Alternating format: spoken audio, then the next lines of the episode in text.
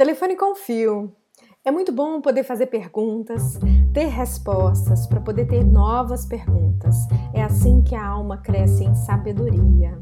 A versão 2023 desse podcast vai continuar convidando terapeutas a responderem perguntas. Perguntas essas que vêm de outros eventos, palestras, artigos, ensaios sobre terapias integrativas sistêmicas. Seja muito bem-vinda, seja muito bem-vindo a poder fazer perguntas e crescer os, a sua biblioteca de referências sobre terapias integrativas sistêmicas.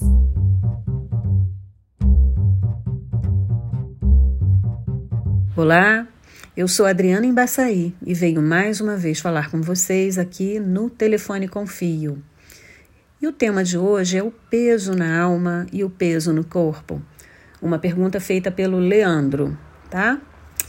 Então, Leandro, de cara me vem à mente uma música que eu amo dos Titãs que fala sobre você tem fome de quê?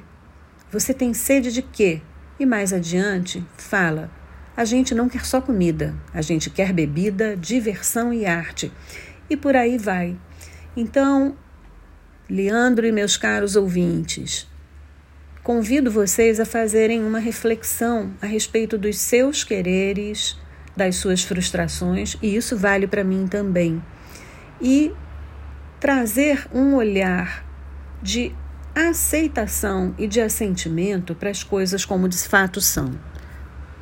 Obviamente não é tarefa fácil, não é algo que vai se realizar, né, como num passe de mágica, é um processo e costuma ser demorado, mas a cada vez que a gente contempla o que nos dói na alma, o que nos dói no corpo, isso gera uma mobilização de energia, e aqui eu falo já do olhar, sentido da visão, numa conexão direta com o órgão fígado que faz toda uma metabolização, uma decodificação de conteúdo, principalmente em seu horário de energia máxima, que se compreende entre 1 e 3 da manhã.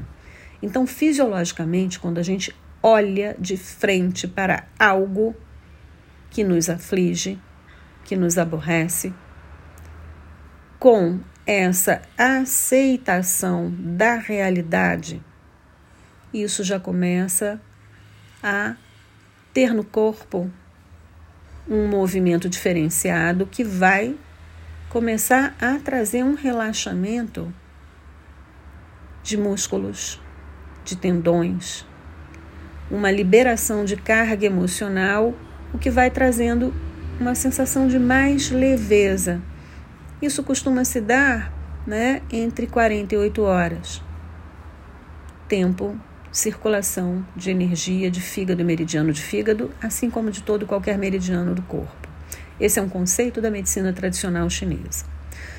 Nas questões também relacionadas ao peso do corpo e ao peso da alma, a gente pode olhar através da ótica das constelações familiares sistêmicas.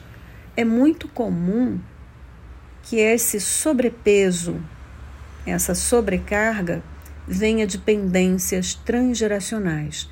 Então, algo que um ancestral nosso deixou pendente, morreu e morreu com uma sensação de não resolução, esse conteúdo continua atuando nos descendentes. Então é preciso que se olhe com amor, com respeito, com inclusão e não demonização da pendência do ancestral, até porque se estamos vivos, é porque em algum momento esse ancestral se uniu a alguém e passou a vida para frente até chegar em nós. Mais uma vez, eventos da biologia, da fisiologia, tá? Alguém se uniu sexualmente, passou a vida para frente e cá estamos nós, com todas as possibilidades de fazermos os movimentos necessários para que a vida fique mais leve, tá? Não estou dizendo que é fácil, mas é possível e os resultados falam por si.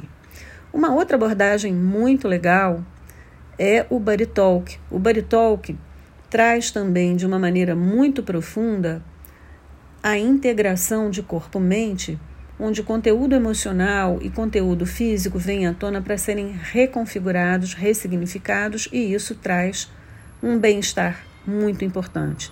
Então, digamos que Leandro me contou de sua dor crônica no alto das costas, me falou também que tem uma dificuldade relacional com o pai e que no Baritalk isso apareça numa bela combinação de pontos que faz uma dispersão do meridiano de fígado vinculada a uma harmonização com o meridiano de coração e de pericárdio, o que por si só já traz um centramento, uma calma em fatores emocionais.